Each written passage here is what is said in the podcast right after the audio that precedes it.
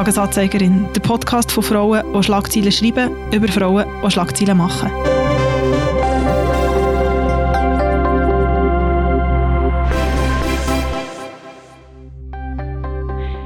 Normalerweise sind wir ja hier immer mindestens das Zweite im Studio. Priska hat aber verdienterweise Ferien und eigentlich haben wir sehr eine tolle Folge vorbereitet mit einer Expertin, die aber kurzfristig krankheitshalber ausgefallen ist. Und darum wird diese Folge ein bisschen eine Spezialfolge, weil natürlich hat es in den letzten zwei Wochen sehr viele Frauen gehabt, die uns mehr begleitet haben. Uns ist zum einen Priska, aber zum anderen auch unser kleines, aber feines Tagesanzeigerinnen-Team. Und über diese Frauen wollen wir kurz reden und der eine oder der andere lesen und hören und Sehtipp geben, dass ihr die nächsten Tage könnt überbrücken könnt bis zu der nächsten regulären Folge Tagesanzeigerin, die in einer Woche rauskommt. Alle Bücher und Tipps die wir selbstverständlich wie immer in den Shownotes verlinken. Hoi Annik, da ist Priska. Ich bin zwei Stunden von Rom entfernt am Meer Vielleicht hörst du das da im Hintergrund, das Geräusch. Ist also Meeresrauschen. Priska hat aus der Ferien mir eine Sprachnachricht geschickt und hat von einer Frau erzählt, die sie in den letzten Tagen bewegt hat.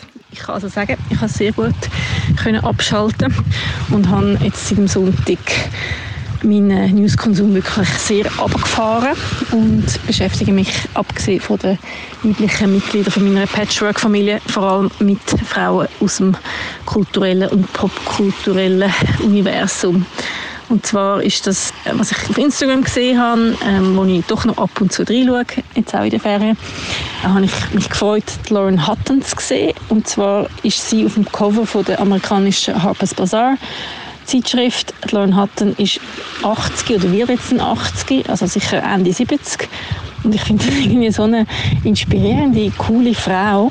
Natürlich ist sie auch sehr schön, aber irgendwie habe ich gefunden, die Interviews, die ich von ihr gelesen habe, die haben immer so eine spezielle Art von Humor.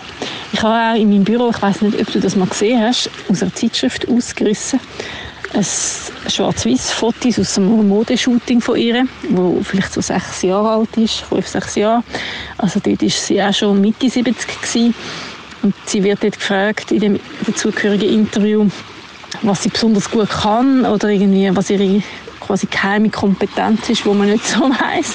Und sie sagt dann eben auf das aber fucking, also Sex haben oder Sex machen. Und ich habe das so eine spezielle und irgendwie lustige und coole auch Antwort gefunden von einer Frau in dem Alter, wo irgendwie auch so ein bisschen selbstironisch ist und Lebensfreude ausstrahlt. Ich habe das irgendwie inspirierend gefunden und das ist jetzt schon das zweite Büro, wo ich das aufgehängt habe. Also irgendwie begleitet mich die Frau und ihren Humor schon seit einem Zeitchen. Ja, und sonst, vielleicht kannst du mir noch einen Tipp schicken äh, von einer italienischen Sängerin, Musikerin oder auch Autorin wo ich mir vielleicht für den Heimweg kann einen Soundtrack oder ein Buch auswählen damit ich wenigstens noch ein bisschen Italien im Ohr habe, dann auf der Heimreise. Mach's gut und ich freue mich auf unsere nächste reguläre Folge dann nächste Woche. Ciao, ciao. Ja, dann würde ich sagen, bevor ich zu den Lesetipps komme oder Hörtipps, gebe ich natürlich sehr gerne auch einen Tipp für die Rückfahrt von vielleicht auch euch, die aus der Ferien zurückfahren oder vielleicht auch zur Arbeit fahren und ein bisschen so Italo-Ferien-Vibes brauchen. Jemand, wo zwar nicht italienisch ist, ein sehr, sehr tolles italienisches Album aber gemacht hat vor ein paar Jahren, ist die irische Sängerin Rosin Murphy. Es heißt Misenti und es hat nur fünf oder sechs Lieder auf dieser EP, aber sie hat sehr viele Lieder covered, unter anderem Ancora Tu, so ein italienischer Klassiker von Lucio Battisti. Ancora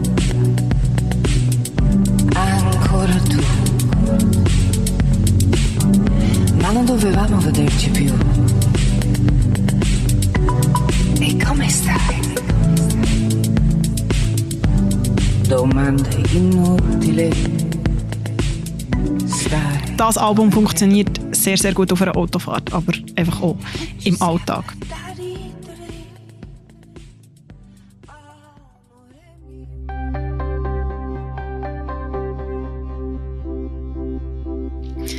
So viel zu italienischen Ferienmut. Ähm, ich aber übergehen zu ein paar anderen Themen und Artikeln, die mich in den letzten Tagen bewegt haben und die ich wichtig gefunden und vor allem sehr spannend.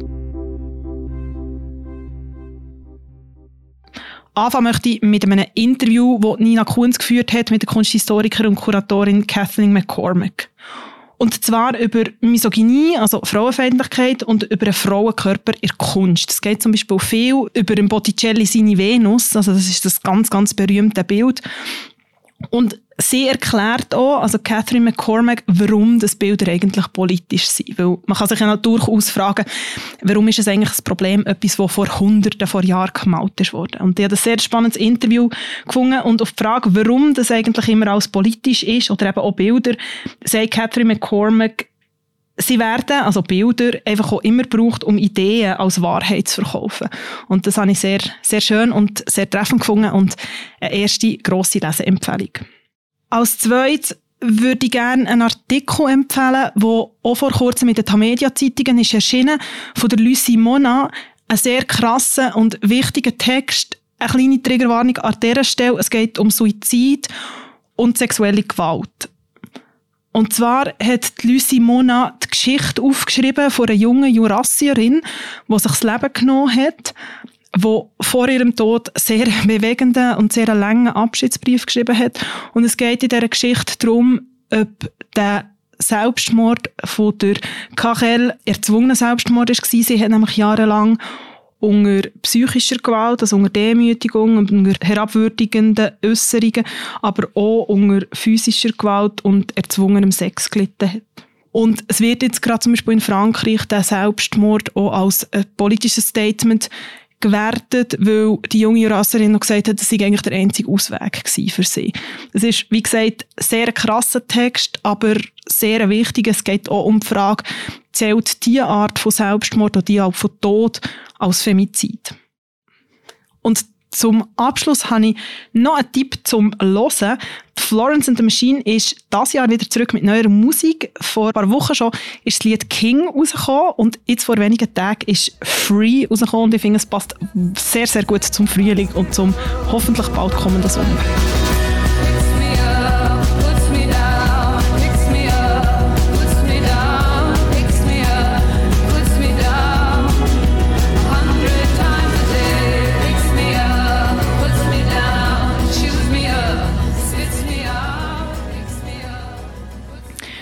Und wie angekündigt, habe ich auch unserem kleinen Podcast-Team umgefragt, was denn meine Kolleginnen würden tippen Mirja Gabatuller ist unsere Podcast-Chefin. Was empfiehlst du unseren HörerInnen bis zu unserer nächsten regulären Folge zu schauen oder zu hören oder zu lesen? Also ob es eine Empfehlung wird, das kann ich jetzt eigentlich gar noch nicht so recht sagen. Aber etwas, was mir jetzt einfach viel aufgefallen ist in den letzten Tagen, in meinem Instagram-Feed ist so seit ein paar Tagen so ein Trailer auftaucht für so, es ist so ein kurzer Film, irgendwie so recht absurde, dystopische Bilder. Und das ist ein Buchtrailer, nämlich für das neue Buch von der Sibylle Berg, das am 5. Mai erscheint. Das heißt RCE, das ist kurz für Remote Code Execution. Und wir haben vorher schon so ein bisschen davon geredet, dass glaub, Buchtrailer so ein bisschen das neue Ding sind. Also das glaube so grosse Neuerscheinungen, auch ein kurzer Trailer jetzt neuerdings vorher bekommen. Auf jeden Fall, Sibylle Berg wird vielleicht nicht gerade sommerlich oder frühlingshaft leicht, aber ähm, sicher interessant. Und Nora Zucker, unsere Literaturchefin, hat auch ein Interview gemacht mit der Sibylle Berg. Das kann man auch das Wochenende bei uns lesen, in der Sonntagszeitung. Und ja, ich bin gespannt, was wieder für düstere, dystopische Welten aus der Sibylle Berg ihrem Kopf aus den Weg aufs Papier findet. Definitiv. Unsere Produzentin Lara Bachmann hat auch einen Tipp mitgebracht. Genau, ich bin letztes das erste Mal allein im Kino und ich bin einen deutschen Film geschaut, der heißt Wunderschön. Es ist so ein, bisschen ein deutscher Rom-Com, Drama, Film, Blockbuster. Ich weiß nicht genau, wie ich das Genre kann einordnen. Es hat auf jeden Fall sehr viele bekannte Gesichter drin. Caroline Herfurth, sie spielt dort mit, aber sie führt auch Regie. Unter anderem auch spielt mit Nora Tschirner, Emilia Schüle und Martina Gedeck. Und also wenn die Namen jetzt nicht sagen, geht mal den Trailer schauen, dann werden euch die Gesichter bekannt vorkommen. Es geht nämlich um fünf Frauen in so verschiedenen Lebensstadien und es ist so ein bisschen gelebter Feminismus für ein breites Publikum. Würde ich jetzt das so beschreiben. Wir sind eine Familie, wir hängen zusammen. Apropos, habt ihr eigentlich mal wieder gebumst?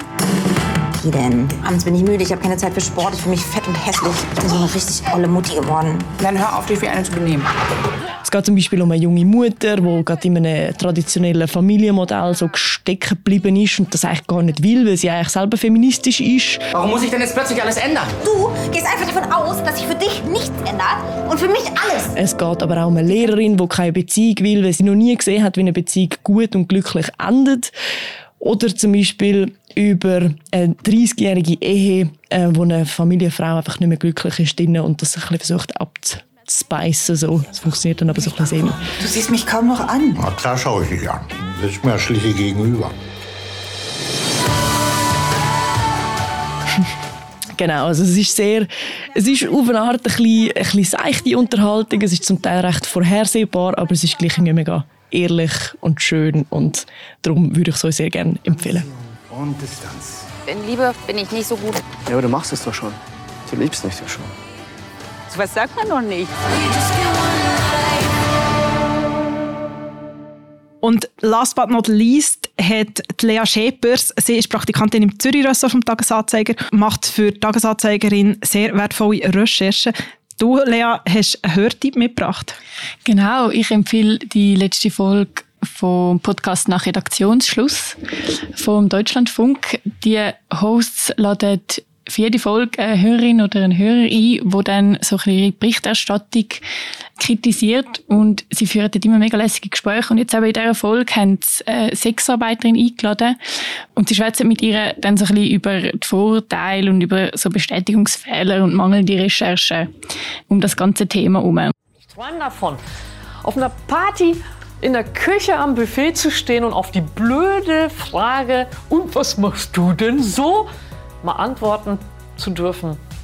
Ja, du, ich bin Sexarbeiterin. Und das wird sehr undifferenziert über Sexarbeitende gesprochen. Und dabei gerät in Vergessenheit, dass ähm, Sexarbeit kein isoliertes Phänomen in der Gesellschaft ist, sondern dass es mit Armut, mit Ausbeutung in Verbindung steht und dass man deswegen nicht allein moralisch damit davonkommt, Sexarbeit zu verurteilen. Mega das wird aber sehr oft getan. Wo mir nochmal recht fest die Augen geöffnet hat.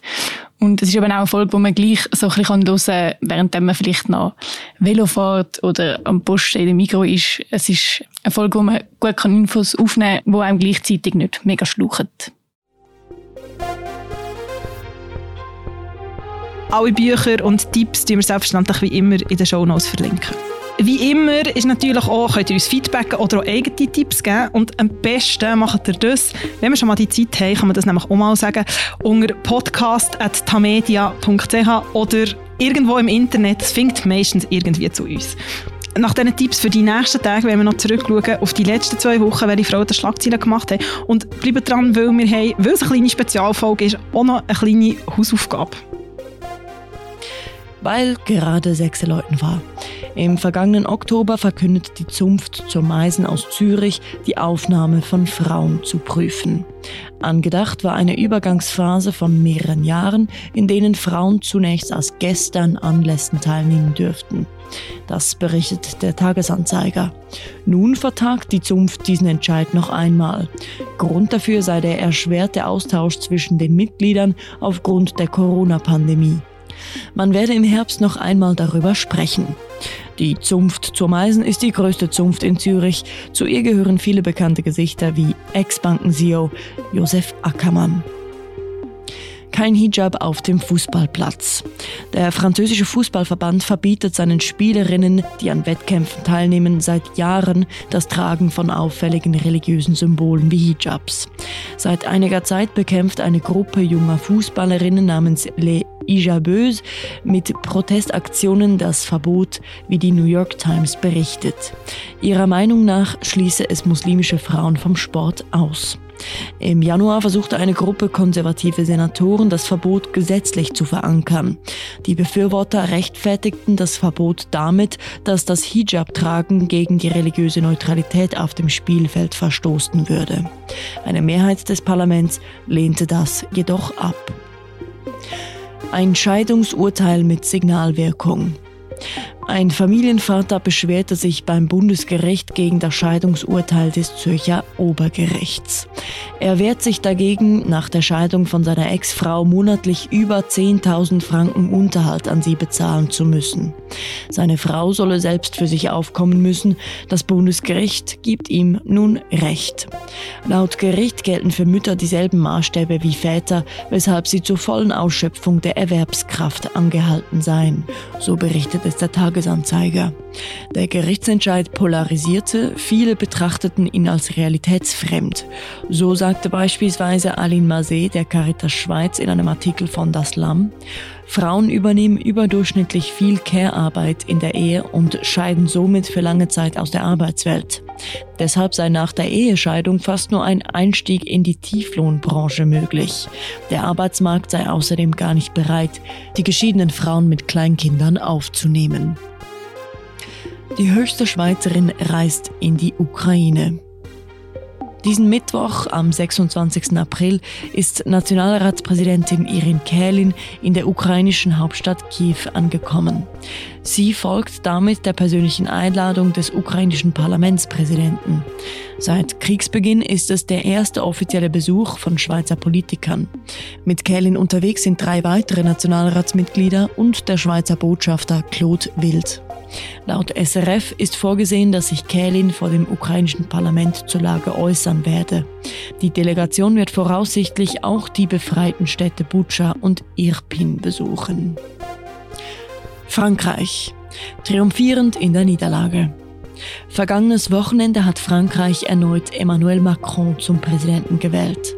Trotzdem sprach seine Konkurrentin Marine Le Pen nach ihrer Niederlage von einem nationalen Erfolg. Das schreibt die Zeit in einem Artikel. Mit rund 41 Prozent der Stimmen holte sich die rechtsextreme Politikerin fast 10 Prozentpunkte mehr als 2017 und war damit näher an einem Sieg als je zuvor. Der nächste Wahlkampf steht jedoch schon an. Im kommenden Juni will Le Pen bei den Parlamentswahlen zur Premierministerin neben Präsident Macron gewählt werden. Aktuell läuft auf Netflix die Serie Anatomy of a Scandal. Es ist derzeit die am meisten geschaute Serie auf Netflix.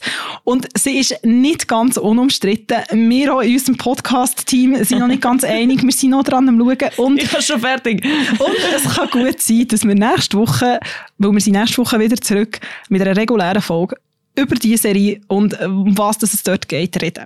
Da gibt es sicher Redebedarf, wenn man die geschaut hat. Ich glaube, es gibt sehr viel Redebedarf. Merci vielmals fürs Zulassen. Wir hören uns nächste Woche wieder regulär. Tschüss zusammen.